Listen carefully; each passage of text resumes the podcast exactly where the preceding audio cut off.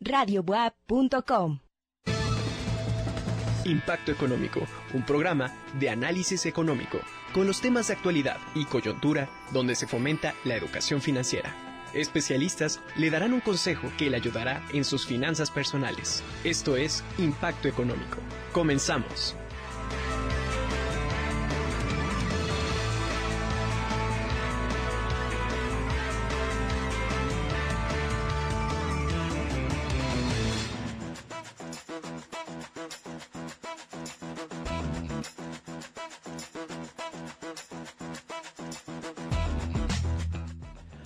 Hola, ¿cómo están? Muy buenas noches, queridos radioescuchas. Este es su programa Impacto Económico. Mi nombre es Jorge Durán y en nombre de la doctora Ariadna Hernández Rivera, Rivera, titular de este programa, les damos la más cordial bienvenida.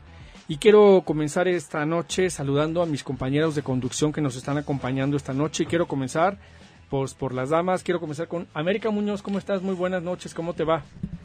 Hola, buenas noches. Como siempre es un enorme placer estar con ustedes y pues a disfrutar de una tarde lluviosa, pero este pues todo hay que disfrutarlo, nada más eh, recuerden tener precaución, manejar con cuidado, respetar la, eh, las señales de tránsito, respetar a los peatones y también los peatones ser muy cuidadosos también de las señales de tránsito.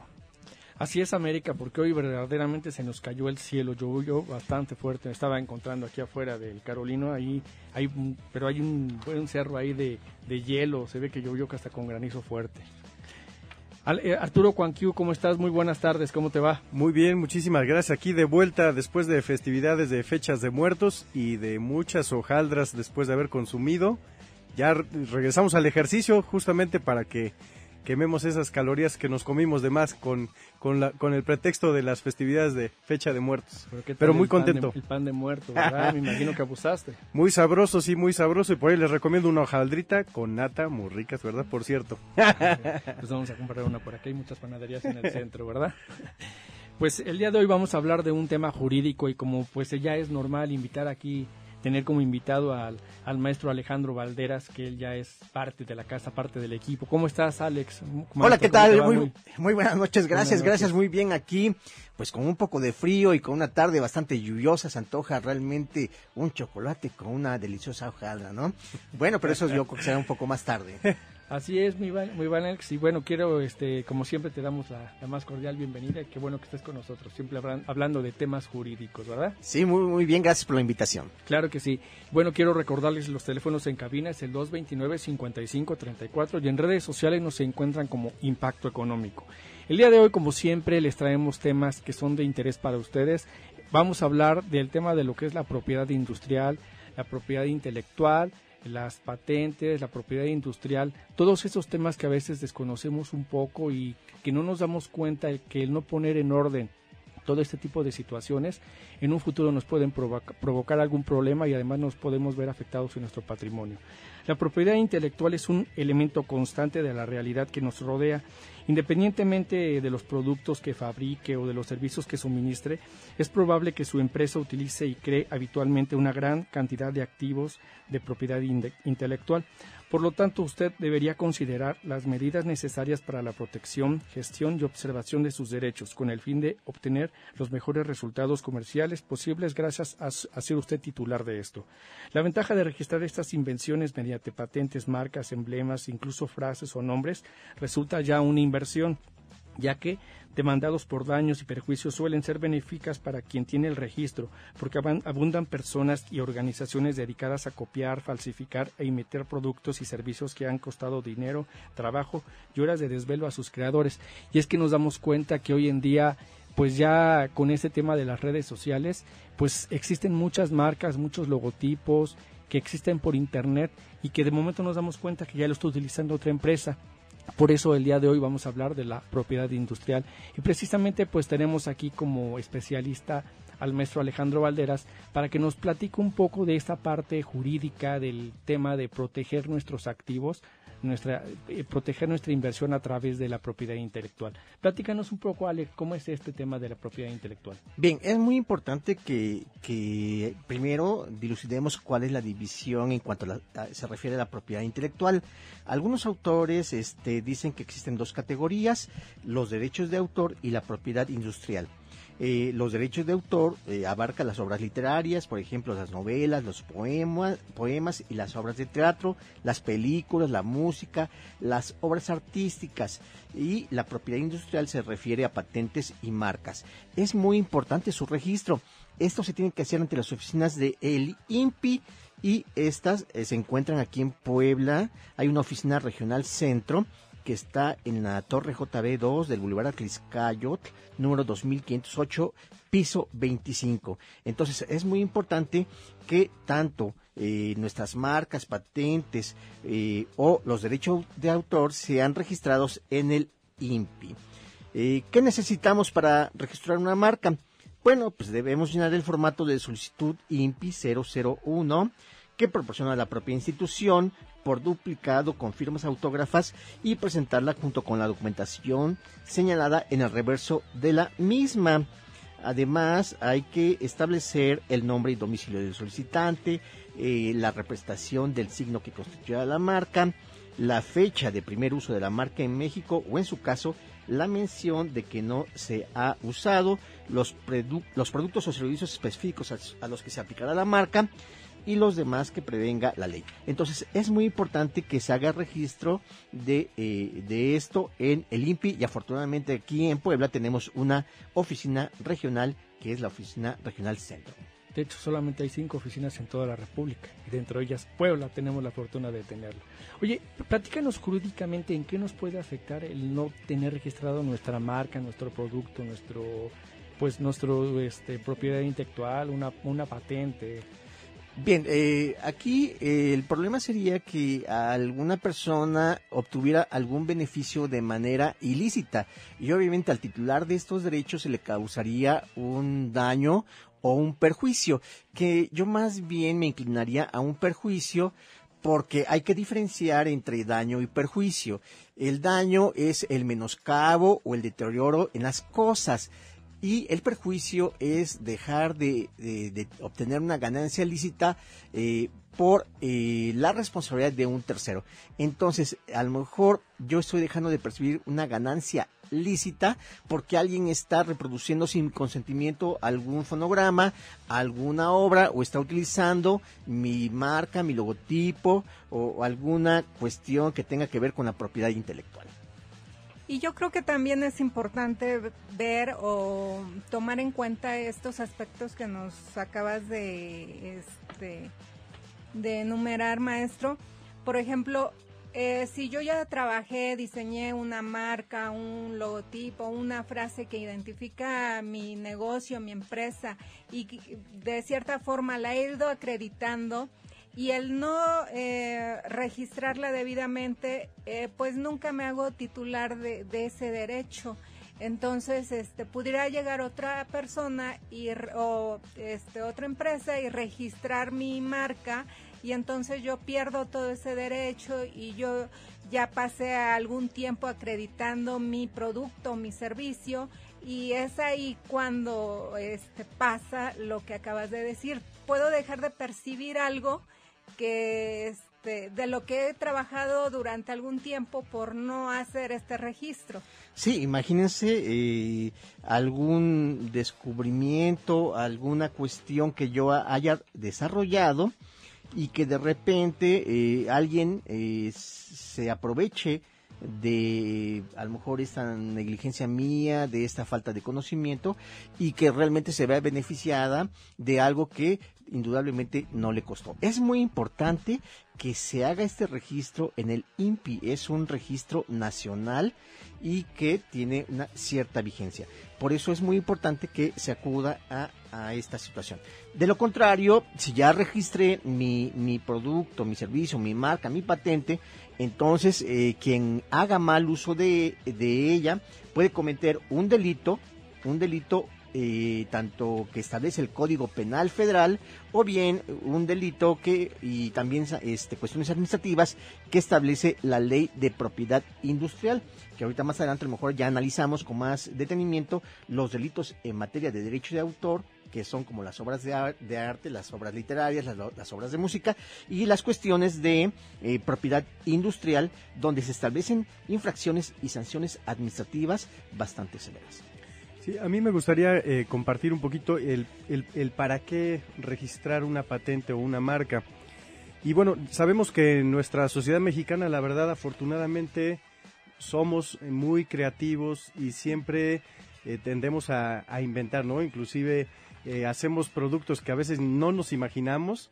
Y bueno, justamente la parte de la, de la patente es lo que te va a ti a autentificar que ese producto que tú inventaste te va a pertenecer a ti. Y que obviamente ninguna otra persona, sea tu competencia, sea tu vecino o alguna otra persona, va a poder hacer uso de ese producto que tú generaste. Entonces es una manera de proteger justamente pues tu desarrollo, tu, tu creación de que no lo utilicen y no lo comercialicen en otros lugares. Ahora, una reflexión importante, por ejemplo, imagínate, digo, obviamente ya está inventada la televisión a color, pero imagínate la patente de la televisión a color, ¿no? estamos hablando, o la píldora, la píldora anticonceptiva, o alguna máquina para hacer tortillas, ¿no? Es decir, estamos hablando de que a raíz de que tú puedas patentar ciertas marcas, bueno, pues también se puede significar eso mucho dinero, ¿no? Y lo hemos visto que por eso siempre dicen, bueno, cuando inventas algo, hay que patentarlo, justamente, y se hace pues a través de ese Instituto Mexicano de la Propiedad Intelectual. Así es. Normalmente nosotros nos damos cuenta que pues ya hay marcas que están registradas porque a un lado de la marca lo tiene una R, ¿no? Eso quiere decir que es una marca que ya está registrada. Sin embargo, nos damos cuenta que a veces por el tema de las redes sociales utilizan este tipo de marcas, a pesar de que ya están registradas, las, las pegan tal vez en alguna publicidad. A lo mejor yo soy, mm, tengo, una empresa que soy intermediario y utilizo la marca sin el permiso del, del dueño de la marca. E, es, ese tipo de situaciones yo me puedo hacer acreedor a a pues a lo mejor alguna multa por estar utilizando el logotipo de alguna empresa dentro de mi página, por ejemplo? Sí, indudablemente, primero hay sanciones administrativas e independientemente de las sanciones administrativas va a haber una responsabilidad penal. Las sanciones administrativas pueden ser desde una multa o un arresto o inclusive eh, alguna este, eh, suspensión y ya en la cuestión penal propiamente dicha pues sí se van a ser sujetos a una a una carpeta de investigación que eh, en un momento dado puede eh, contener después a la postre una sentencia ante un juez eh, de juicio oral que puede ser inclusive hasta privativa de la libertad. Entonces, este sí se incurre en responsabilidad tanto administrativa como en responsabilidad penal y se pueden, en contra de quien haga uso de, de esta propiedad intelectual o de estas marcas o patentes, se puede iniciar una acción eh, por eh, haber violado ya sea el Código eh, Penal Federal o indudablemente que la ley de, de propiedad intelectual. Sí, es importante puntualizar que solamente se pueden patentar las invenciones. Las invenciones se pueden patentar y el artículo 16 establece que solamente pueden ser patentables las invenciones que sean nuevas, resultado de una actividad inventiva y susceptibles de aplicación industrial.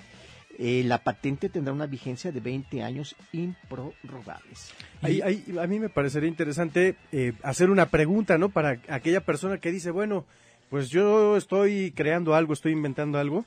A mí me parece, por ejemplo, preguntarse, ¿realmente este producto o servicio ya existe en el mercado?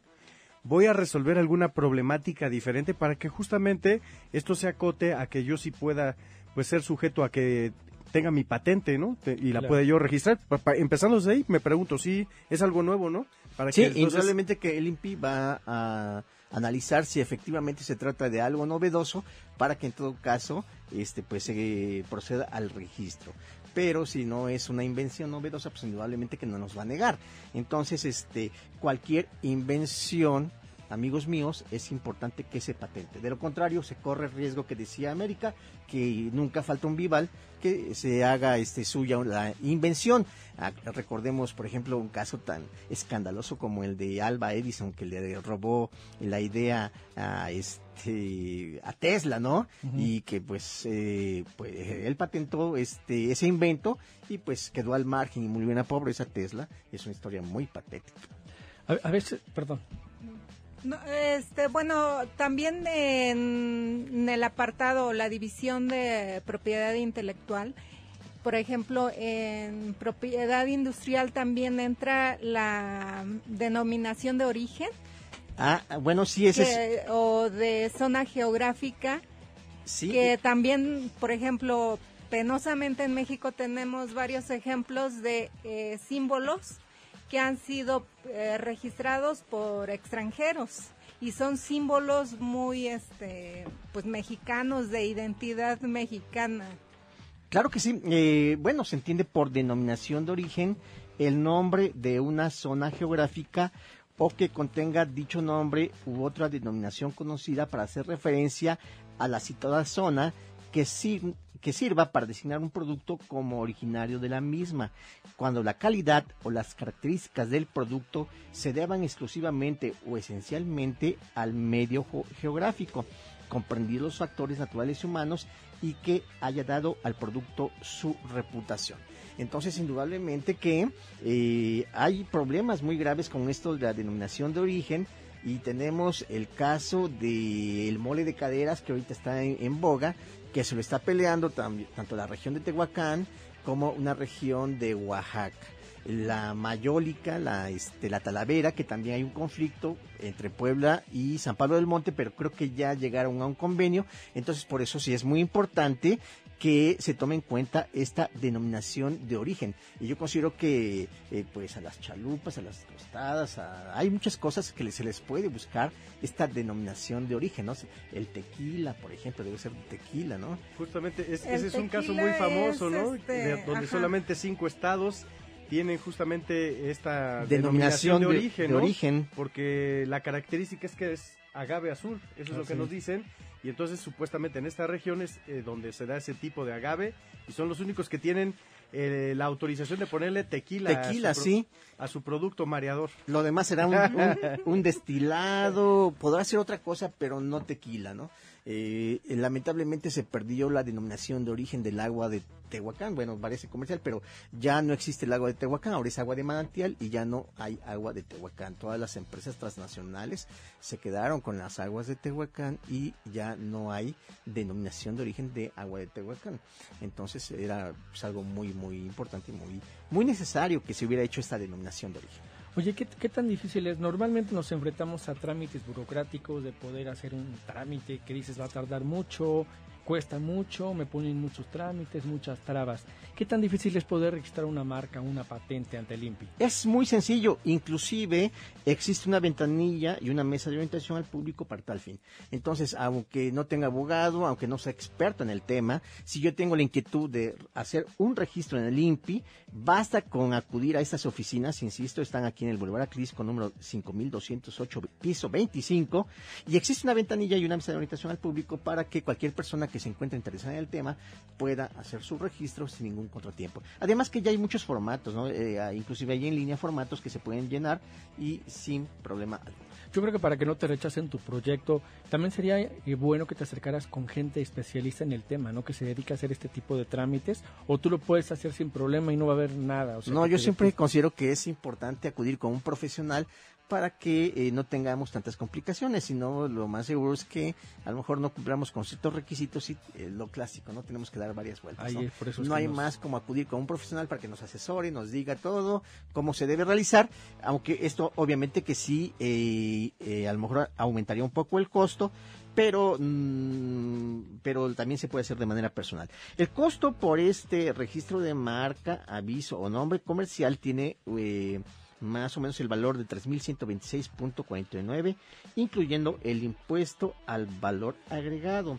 Entonces, este es lo que se tiene que pagar, eh, ya sea en la página, en la liga, es servicio Simpi, eh, o en los bancos Banamex, Bancomer, HSBC o Scotiabank. Ahora, algo interesante y que lo comentabas, este Jorge, pues la verdad es que hay las instituciones educativas, las universidades que dedican a la parte de investigación, son las principales titulares de patentes en México. Te voy a poner un dato, por ejemplo, la UNAM tiene 44 patentes, el Centro de Investigación y de Estudios Avanzados del IPN, Instituto Politécnico, 38, está eh, la Universidad de Nuevo León, 23, está la UAP, la Benemérita Universidad Autónoma de Puebla, con 15 patentes. Entonces, digo, pues una, una, una buena eh, digamos, acción sería acercarse justamente a las universidades, que de alguna manera ellos siempre están muy vinculados a la parte de investigación, pero también a la parte de investigación pues aplicada, ¿no? Justamente pues en la en inventos que puedan beneficiar y facilitar la vida, ¿no? Alejandra, Alejandra Paz, buenas noches. Hola, ¿qué tal? Buenas noches, amable auditorio. Yo me voy a sentar más seguido aquí junto a Arturo. Porque viene bien, preparado. Estoy checando todas sus notas y estaba escuchando mientras llegaba aquí porque estuvo algo complicado el viaje estaba escuchando los comentarios de, nuestro invitado que me parecen muy, muy interesantes, muy prácticos. Venían en la radio escuchándolos y se me hace así como que muy sencillo. ¿En verdad será tan sencillo como lo están comentando? Es muy sencillo, simplemente hay que tener eh, claridad en los conceptos. Eh, no es lo mismo una patente, no es lo mismo derechos de autor, no es lo mismo marca, no es lo mismo eh, propiedad industrial. Aquí ya lo hemos comentado. Este, las patentes únicamente funcionan para las invenciones. Si yo escribo libros, si yo este, produzco música, entonces serían derechos de autor y entonces eh, tienen otro tratamiento. Pero es muy sencillo Así es, pues es momento que vayamos a un corte. Regresando del corte, nos gustaría que nos comentaras si tú sabes si la universidad tiene algún área específica, como comentaba Arturo, a donde la gente se pueda acercar para ver este tema de los de los de las patentes, de los derechos de autor, o si lo tenemos que hacer con gente, pues que es de la iniciativa privada que nos pudieran asesorar. Vamos al corte y regresando este, del corte nos comentas.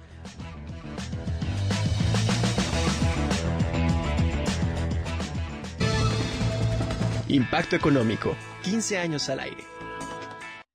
Radiobuap.com Impacto Económico. Especialistas le dan un consejo para sus finanzas personales. Ya estamos de regreso en el segundo bloque de, impacto económico. El día de hoy estamos hablando de la propiedad intelectual. Tenemos como invitado al maestro Alejandro Valderas. Y antes de irnos al corte nos comentaba Arturo Juanquiu que pues que nos acerquemos a los especialistas. Las universidades tienen algunas áreas específicas relacionadas con la propiedad intelectual. Y si quisiera que nos comentaras, maestro, si en la BUAP hay, ¿existe alguna, algún lugar a donde la gente se pueda acercar para que les puedan asesorar sobre ese tema de la propiedad intelectual?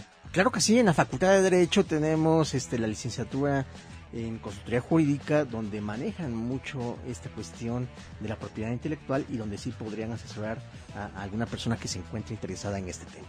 Ok, oye, y comentabas hace un momento que es muy fácil hacer el tipo, este tipo de trámites ante el INPI eh, tiene un costo de 3.100 pesos aproximadamente, nos comentabas, pero existen tiempos, o sea, o tú vas y solicitas un registro tal vez de una marca, de una patente, y no sé, a la siguiente semana o en qué tiempo ya tienes respuesta. Eh, el tiempo máximo es eh, no mayor a seis meses en la que se registrará la marca o aviso comercial. Entonces, eh, el tiempo máximo sería seis meses, a lo mejor podría ser un poco menos.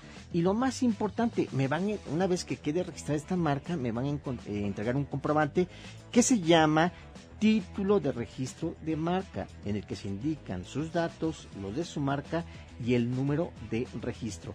Esto sí es muy importante para que lo podamos hacer valer ante terceros y en caso de que alguien haga uso indebido de mi marca, le pueda tanto denunciar penalmente como administrativamente y que me responda por los daños y perjuicios que se me hayan ocasionado por el uso de mi marca sin mi autorización y violando indudablemente el Código Penal Federal o la Ley de Propiedad Industrial. Sí, eh, bueno, antes nada más eh, mando saludos a Enrique Loranca que nos está escuchando en Radio, que es un programa muy interesante el día de hoy. Y bueno, eh, yo sugiero, por ejemplo, y de acuerdo a cómo está el INPI, ¿no? el Instituto Mexicano para la Propiedad Industrial, ellos nos dicen que hay que hacer unos pasos bien sencillos porque también podemos inscribirnos, bueno, pues podemos inscribir nuestra marca vía electrónica, vía virtualmente. Y lo primero que tenemos que hacer es buscar en un sitio que es Marcanet este lo que nos permite es verificar si la marca que yo voy a registrar ya está registrada.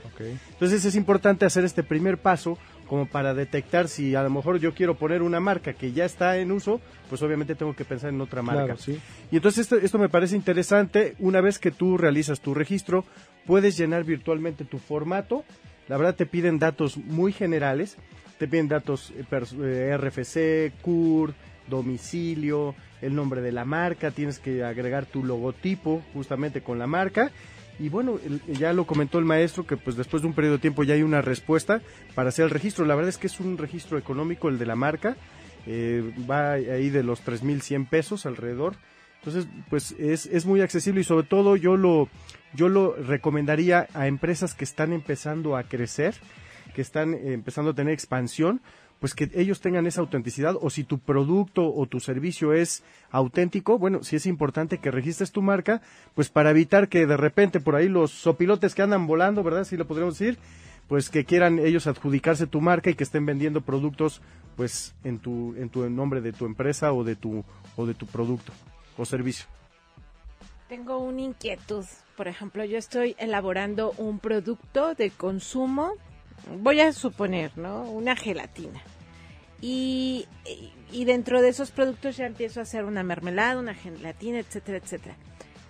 ¿Qué me sugieren hacer primero? ¿Registro mi marca o salgo al mercado? Pues interesante, ¿no? Eh, primero hay que ver que funcione para que en todo caso este podamos, eh, si es una invención, pues eh, obtener una patente y después de que ya tengamos eh, esa invención, pues a lo mejor ya tengamos un logotipo o una marca y que esté eh, realmente posicionada en el mercado, porque de nada serviría que yo tenga una gelatina que no se vendió, ¿para que hago toda esa tramitología? Yo, creo que es un proceso a un mediano y largo plazo, es un proceso de acreditación, cuando ya consideras que tu negocio ya se comienza a acreditar y ya tiene presencia tal vez en algún espacio de territorio, pues yo creo que es el momento de comenzar a hacer esta parte, ¿no? Porque tu marca ya está teniendo presencia, ya tiene un cierto valor y pues ya es parte de invertirle en tu negocio, así como tener más expansión, pues yo creo que esa parte de la marca es, es algo que ya tienes que hacer en ese momento. Y, otra opción que yo eh, buscaría es, eh, valga la redundancia, buscar inversionistas, ¿no? Y eso es el famoso em, emprendedor, que justamente yo estoy aportando la idea, pero quien aporta el capital es otra persona y entonces ahora sí puede hacer el registro. Pero efectivamente, una empresa te debe, debe ser autosustentable, es decir, ya te dé utilidades para poder registrar tu marca, para poder ir pues, reinvirtiendo, etcétera. Si hay dos tipos de socios, los socios industriales y los socios capitalistas. Los socios industriales son aquellos que, que tienen el conocimiento de lo que se va a comercializar y los socios capitalistas son los que van a poner el dinero.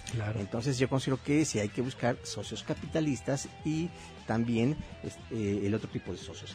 Eh, sí se puede hacer registro de, de, alguna invención de una marca de manera mancomunada, porque eh, no solo una persona puede registrar, pueden ser varias y este también es permisible que se haga de esa manera.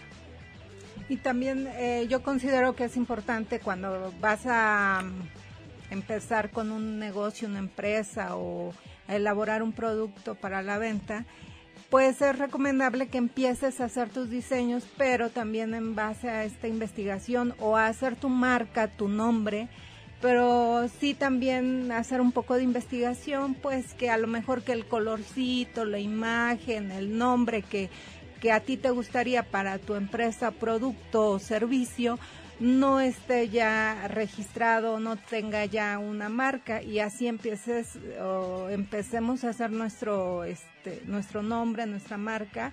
Y ya una vez que tengamos todo esto, esta organización, pues ya este verlo del registro porque también este de eso se trata, de protegerse. Muy bien, fíjense ustedes que la marca distingue un producto o un servicio en el mercado puede estar constituida por uno o varios elementos y cuando esos elementos son palabras, números, colores, logotipos o su combinación es una marca tradicional. Entonces la marca es la que nos va a distinguir en el mercado. A lo mejor ya patenté mi invención, ahora tengo que registrar mi marca. Oye, ah, a, mí me gustaría eh, comentar algo muy peculiar y, y bueno, esto es sobre todo porque hoy, además de que tú puedes registrar tu marca, puedes registrar un holograma puedes registrar un sonido, un olor o una combinación de las anteriores. Un olor. Y ojo, sí. Sí, por ejemplo, eh, sobre todo hay un, había una marca de tenis antes, no voy a decir el nombre de la marca, pero que olían eh, a mm. chicle. Mm, entonces ese es olor, ¿no? Por ejemplo, hay un, un sonido también de unas motos que suenan muy estruendoso.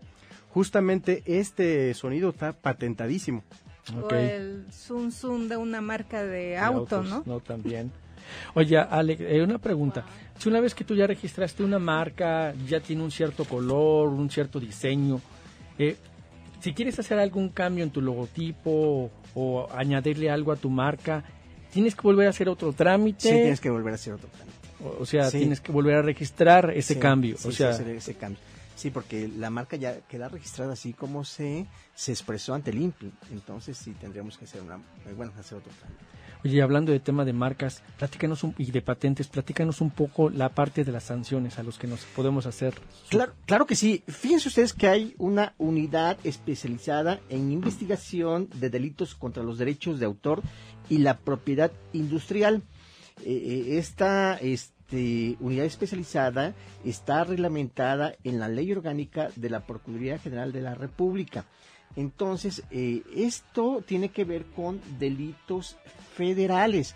Entonces, si bien es cierto, esto no, eh, este delito no está contemplado eh, en los que se refiere el artículo 19 constitucional, el artículo 19 constitucional señala cuáles son los delitos de prisión preventiva oficiosa, es decir, que las personas que cometan este delito no van a gozar de su libertad provisional eh, mientras dure el proceso. Entonces, lamentablemente, este tipo de delitos no se encuentran en ese catálogo y la persona que cometa este, este tipo de delitos podría, en todo caso, eh, aplicársele alguna medida cautelar diferente a la prisión preventiva oficiosa.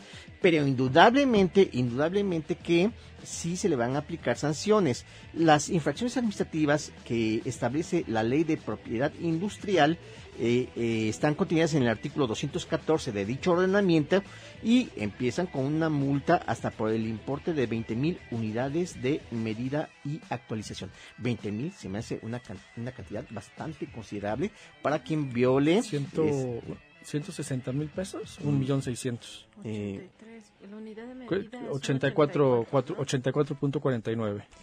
Eh, se les puede aplicar también una multa adicional hasta por el importe de 500 unidades de medida y actualización por cada día que persista la infracción. Puede haber también clausura temporal hasta por 90 días y clausura definitiva y en el peor de los casos hasta un arresto administrativo hasta por 36 horas, pero eso únicamente es la cuestión, la cuestión administrativa. Muy aparte es eh, la sanción por delitos eh, y la sanción va a ser de 2 a 6 años de prisión y multa de 100 a 10 mil unidades de medida y actualización a quien eh, cometa alguna infracción o algún delito a los que se refiere la ley de propiedad industrial. Entre estos delitos podemos encontrar eh, la falsificación en forma dolosa y con el fin de especulación comercial, marcas protegidas por la ley de propiedad industrial. Imagínense alguien que se... Eh, yo he visto televisiones Pero por eso le ponen la F, la F Pero ya con eso ya no es, ya no es... pero es una cuestión... ajá, es como le están cambiando únicamente una letra, entonces eso también... Eh, pero es una, cuestión dolosa, ¿no? Sí. Eh, también se cometen delitos. Que dice eh, reproducción parcial, total o parcial. Claro, eh, producir, almacenar, transportar, introducir al país, distribuir o vender en forma dolosa y con el fin de especulación comercial objetos que ostenten falsificaciones de marcas protegidas por la ley de propiedad industrial. También cometen delitos de la propiedad industrial quien revele a un tercero un secreto industrial que se conozca como motivo de su trabajo. Entonces imagínense una persona que es corrida de su trabajo y que queda muy resentida, ah, pues ahora voy a revelar cómo se hacen las pizzas, o ahora voy a revelar cómo se hacen las refacciones. Entonces también se comete un delito.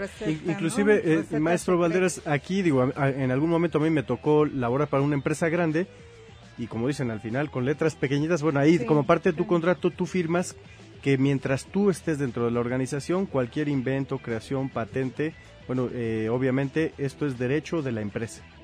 Claro, es parte del contrato mientras tú estés perteneciendo a una empresa, ¿no? O, me imagino. Tú estás eh, contribuyendo a una investigación, patente y demás, eso ya va a pertenecer a la empresa. Así es, es correcto. Eso viene en tu, en tu contrato. También se cometen delitos por producir, almacenar, transportar, distribuir o vender productos de origen nacional que no cuenten con la certificación correspondiente conforme a la denominación de origen.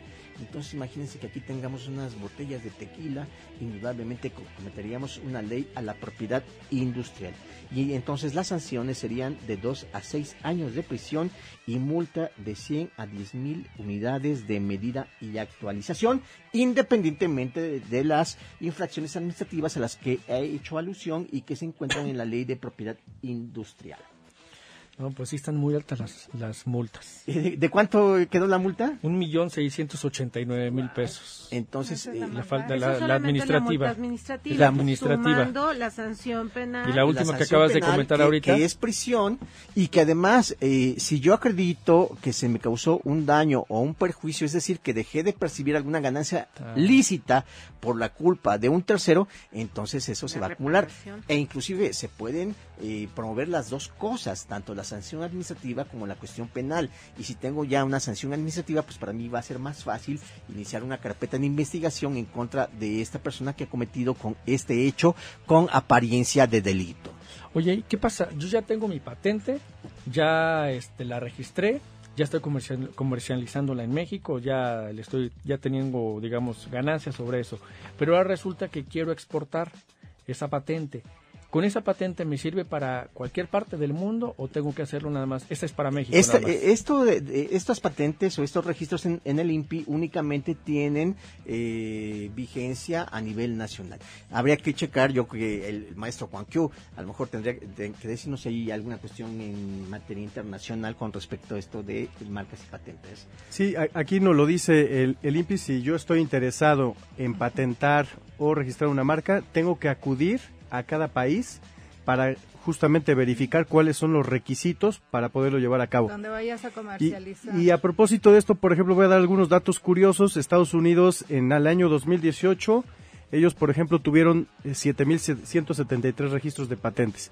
México tuvo 1.555. La verdad, México ha tenido un crecimiento importante.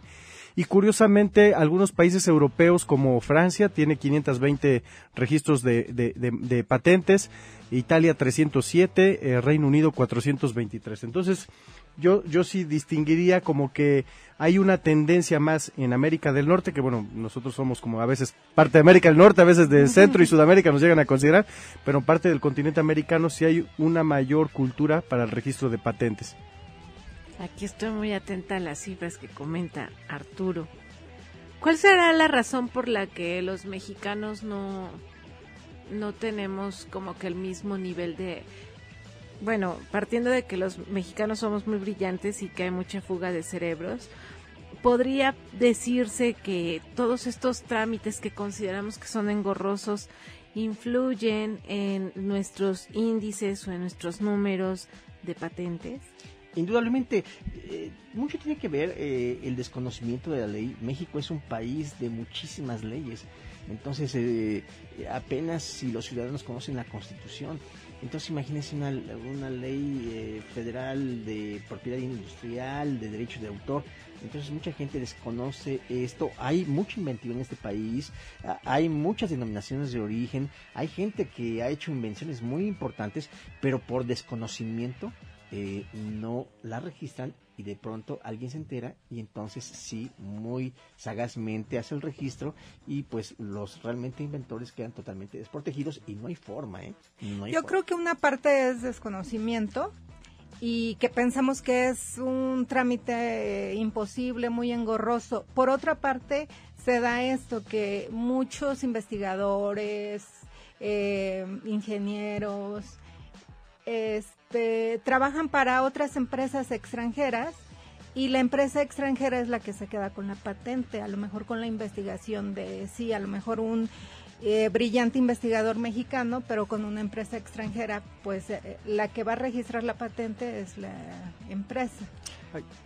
Este, vayamos a un corte, regresando del corte vamos a continuar hablando de este tema tan importante que es la propiedad intelectual.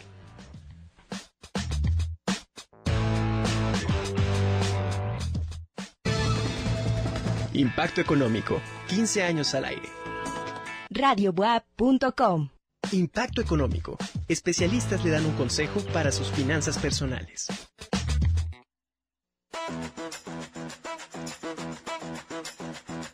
Pues ya estamos de regreso en el tercer y último bloque de Impacto Económico. Quiero mandarle un afectuoso saludo a nuestro amigo Darío Montiel, que siempre nos apoya en los controles, y también a Gibran Durán, que nos está escuchando. Quiero recordarles, teléfonos en cabina es el 229-5534 y en redes sociales nos encuentran como Impacto Económico. Y antes de irnos a corte, ¿nos querías comentar, tenías algún comentario, Arturo? Sí, fue en referencia a Ale que preguntar que por qué muchas veces no hay tantas patentes. Y bueno, hay un caso de hace varios años eh, eh, donde la BBC comenta que algunos científicos mexicanos desarrollaron una tortilla de maíz de alto contenido energético. Entonces buscaron financiamiento de varios empresarios en México y ¿qué creen? Pues nadie les abrió las puertas, lo cerraron y les cerraron las puertas y entonces ellos tocaron las puertas al vecino país en Estados Unidos y ahí sí hubo eh, eh, una empresa que justamente adquirió no solo eh, los derechos de la patente, sino el invento, todo. Y bueno, obviamente ahora, pues ellos son los que comercializan este tipo de tortillas, que son unas tortillas energéticas. Y bueno, si, si en algún momento llegan a México tortillas energéticas, bueno, seguramente van a ser pues van a tener que ser importadas. Y las podemos traer, tener acá y ahora nos cuestan más caro, las pagamos más correcto. aquí, ¿verdad? Así es. Oye, América, platícanos un poco también este tema de la propiedad intelectual está muy muy fuerte el tema de los derechos de autor. Platícanos cómo está esto. Sí, pues otra parte de en la que se divide la propiedad intelectual, pues ya habíamos hablado de marcas, patentes, denominación de origen, pero otra parte son los derechos de autor que específicamente se refieren a obras pues todo lo artístico, obras literarias, poemas, eh, composiciones musicales, películas, todo eh, obras artísticas. Entonces, yo pienso que mucha piratería en todo eso, ¿verdad? Sí, esto es un tema muy mm, pues muy importante y no le damos la importancia de vida, o sea, ¿quién no este ve en el puesto de la esquina una este un negocio de piratería no y este y que están películas. sí que están reproduciendo películas música y a veces es tan o se nos hace tan inocente simplemente el reproducir y el copiar no sé. En mis tiempos eran los cassettes, ahora ya son los DVD o pues las memorias USB, o sea, digo, ya eh, la la informática va muy y, la, electrónica, eh, la tecnología va avanzando rápidamente, pero a fin de cuentas siempre se da este tipo de piratería o de copia. A lo mejor se me hace tan inocente copiar una imagen de internet, pero eh, esa imagen ya puede estar registrada, una fotografía. Incluso nosotros, eh, si publicamos una fotografía, puede ser de nosotros y alguien más la puede registrar, ¿no? Y a veces ya ni siquiera puedes utilizar tu fotografía, ¿no? Así es. Entonces son temas tan tan delicados y tan inocentes que se nos hace tan inocente que este que muchas veces pasamos por alto este tipo de, de cosas y es muy importante que acá el maestro pues eh, nos explique qué, eh, qué sanciones, a qué sanciones nos podemos hacer acreedores por hacer este tipo de reproducciones pues que son ilícitas y nosotros ni sabemos. Claro que sí, eh, a lo que muchas personas le llaman piratería realmente se encuentra en el título vigésimo sexto del Código Penal Federal y que nos habla de los delitos en materia de derechos de autor. El artículo 424 bis establece una sanción bastante severa que es de 3 a 10 años de prisión y de 2.000 a 20.000 días de multa a quien produzca, reproduzca, introduzca al país, almacene, transporte, distribuya, venda o arriende, arriende copias de obras, fonogramas, videogramas o libros protegidos por la Ley Federal de Derecho de Autor en forma dolosa con el fin de especulación comercial y si en la, autorización en los términos de la Estada Ley eh, por quien deba otorgar esa autorización. También se va a imponer esa pena a quien fabrique con el fin de lucro un dispositivo o un sistema cuya finalidad sea desactivar los dispositivos electrónicos de protección de un programa de computación.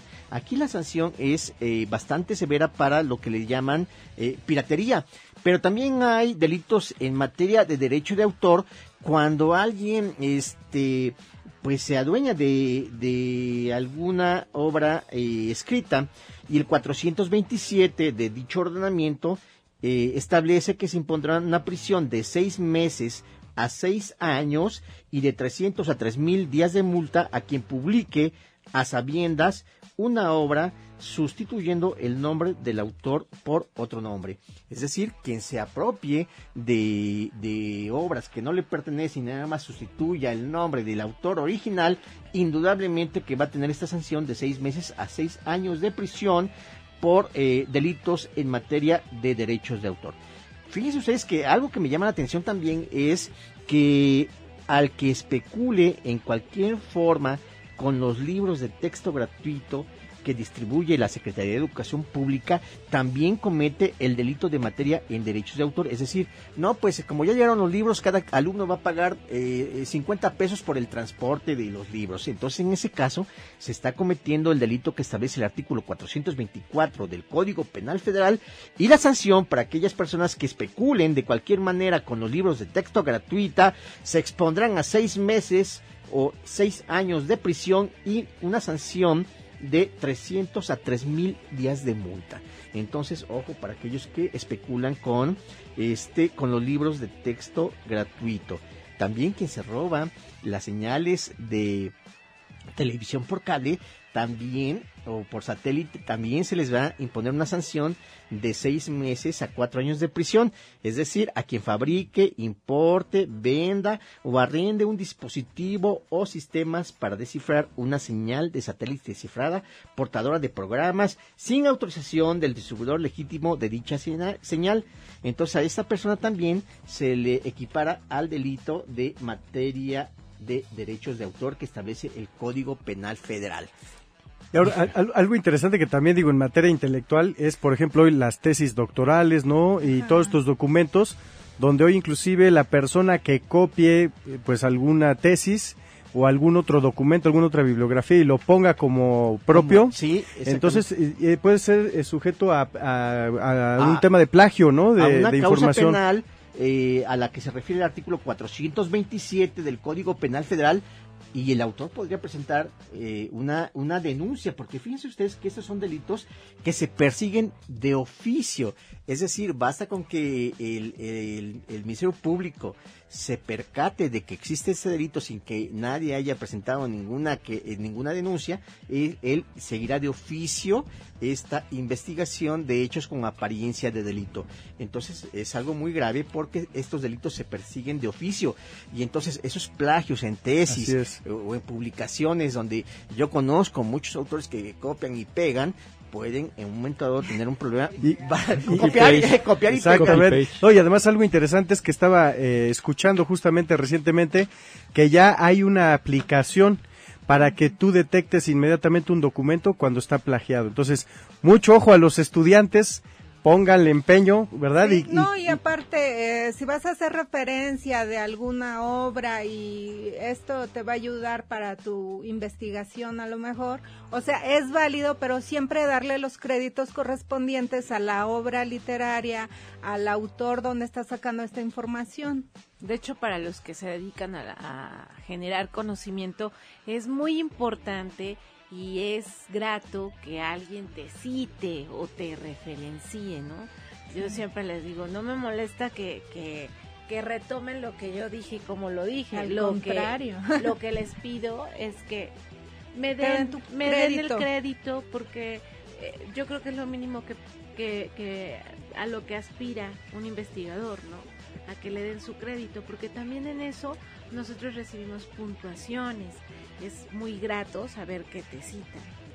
Entonces, amigos investigadores, es muy importante que registren sus obras en el INPI porque eh, así se van a evitar muchos problemas. Y amigos que se dedican a escribir, pero nada más lo eh, lo copian y lo pegan, están, podrían estar cometiendo eh, el delito que se refiere al artículo 427 del Código Penal Federal y podrían tener una sanción, la mínima si son primos delincuentes, de seis meses, pero si ya son reincidentes, podrían tener una pena privativa de libertad hasta de seis años. Entonces yo considero que sí hay que tener mucho cuidado, tanto los que producen estas obras literarias como para los que se dedican a este a hacer suyas cosas que no les pertenecen. Copien y peguen, pero siempre digan de dónde lo copiaron. y además deben recabar la autorización de, del, autor porque no solamente es copiar y pegar, en casi todas las obras dice eh, para la reproducción parcial o total o demás, se debe recabar por escrito la autorización del autor. Y si no se obtuvo esa autorización, entonces contratarían a un excelente abogado del bufete jurídico gratuito universitario y les va a presentar una tremenda querella para que les apliquen una sanción por estos estos delitos en materia de que se acerquen contigo, ¿no? Sí, que se acerquen con nosotros y entonces... Pues, platícanos dónde estás tú ubicado. Claro que sí, el eh, bufete jurídico gratuito universitario está en Aonce Sur 4701 en la colina Prados Agua Azul, junto al Panteón Francés. Todas las personas que requieran de una asesoría gratuita, indudablemente que pueden acudir a nuestras oficinas eh, y las personas que sean de escasos recursos podrían obtener el patrocinio, es decir, que les lleven sus asuntos sin costo alguno por concepto de honorarios, pero siempre y cuando sí se encuentren en una cuestión de desventaja social porque es importante que eh, se dé acceso a la justicia a los sectores más vulnerables de la sociedad y es una preocupación de los universitarios vincularse de tal manera con la sociedad. ¿Y solo es en materia civil? Tenemos diferentes áreas, tenemos materia laboral, penal, eh, familiar, mercantil, civil, agrario, amparo y próximamente ya tendremos algún área también de esta cuestión de marcas, patentes y registros de, eh, de autor para eh, que nos brinden el apoyo a los de consultoría jurídica de la Facultad de Derecho. Y Sería bueno que nos dejaras tu teléfono al aire para que este si a alguien le interesa acercarse allá al bufete jurídico de la UAP se acercaran contigo y los puedas coordinar. Claro que sí, para citas es el 229-5500 la extensión es la 1603, allí con mucho gusto los atendemos. Pues así es, maestros, desgraciadamente el tiempo se nos está terminando. Este, quisiéramos ya nada más cerrar con un último comentario. También quiero que comentes así de una manera muy breve que también el tema de los diseños industriales, los dibujos industriales también se, se pueden este pues igual se pueden este patentar, se pueden este, ¿cómo se dice? registrar para que pues para que también no pierdas ese, ese tema, ¿no? Claro que sí, es muy importante que también eh, los, este, los diseños industriales se, se registren en el INPI porque eh, si no se corre este... El mismo riesgo, ¿no? de este todo. mismo riesgo. Y entonces eh, tenemos en términos del artículo 32 dos diseños industriales que pueden ser dibujos industriales y modelos industriales que se tienen que que registrar. Los dibujos industriales son toda combinación de figuras, líneas o colores que se incorporen a un producto industrial con el fin de ornamentación y que le den un aspecto peculiar y propio. Ese es un dibujo industrial.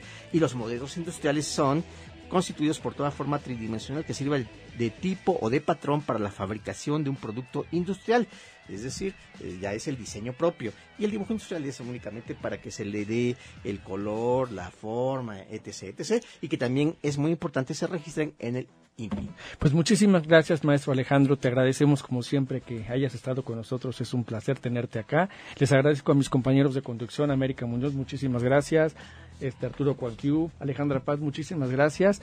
Eh, nos vamos, nos vemos el próximo lunes en punto de las 7 de la noche. Mi nombre es Jorge Durán y en nombre de la doctora Ariadna Hernández Rivera, titular de este programa, les deseamos que tengan una excelente tarde noche. Muchísimas gracias.